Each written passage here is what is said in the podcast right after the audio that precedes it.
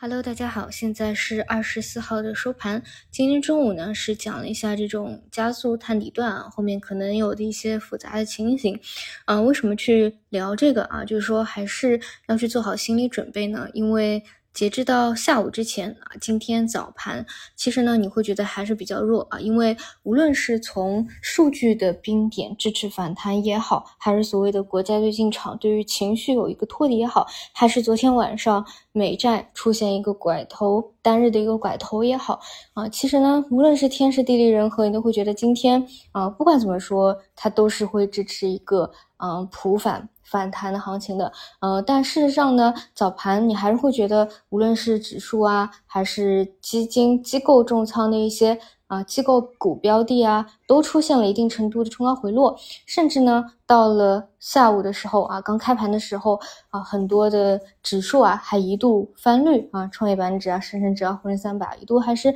在水平面上啊，在上下上下来回。那么其实如果说啊，真的截止到收盘都还是回落啊，甚至收绿的话，就确实是太弱了，因为。不管从哪个角度来说啊，就不是什么原因啊，没有什么外力，你正常自然今天都应该是这一个超跌反弹。但如果很弱的话，就真的是这个市场短期还非常的疲惫。那么今天下午呢，发生的一个转折点就是资金去拉了一些啊券商的方向啊，其中呢，而且呢，今天也算是一个有板块联动效应啊，不是说单只个股，而且呢，无论是前期的龙头也好啊，还是对吧，最近大家都在炒。生肖啊，就是名字中有个龙字的，就是这种小票、弹性票啊，啊都有有所表现啊，整个板块有所表现，所以呢，带动指数今天完成了啊，最后收盘还是在啊没有冲高回落啊，还是在一个日内的一个高位，那么这个呢就比较正常了，就是比较符合逻辑啊，就没有说就是真的是很弱的这样一个表现。那么今天一个超跌反弹是正常会有的，那后面呢还是那样，就是嗯，这个真的是短期的事情啊，就是周内。的一个事件，嗯，去看，首先呢，有几种可能，第一种就是呃连续的反弹，反弹以后还有没有再二次的探底回踩确认啊？啊，那如果说嗯今天就一天的单日的反弹啊是一个超跌反弹，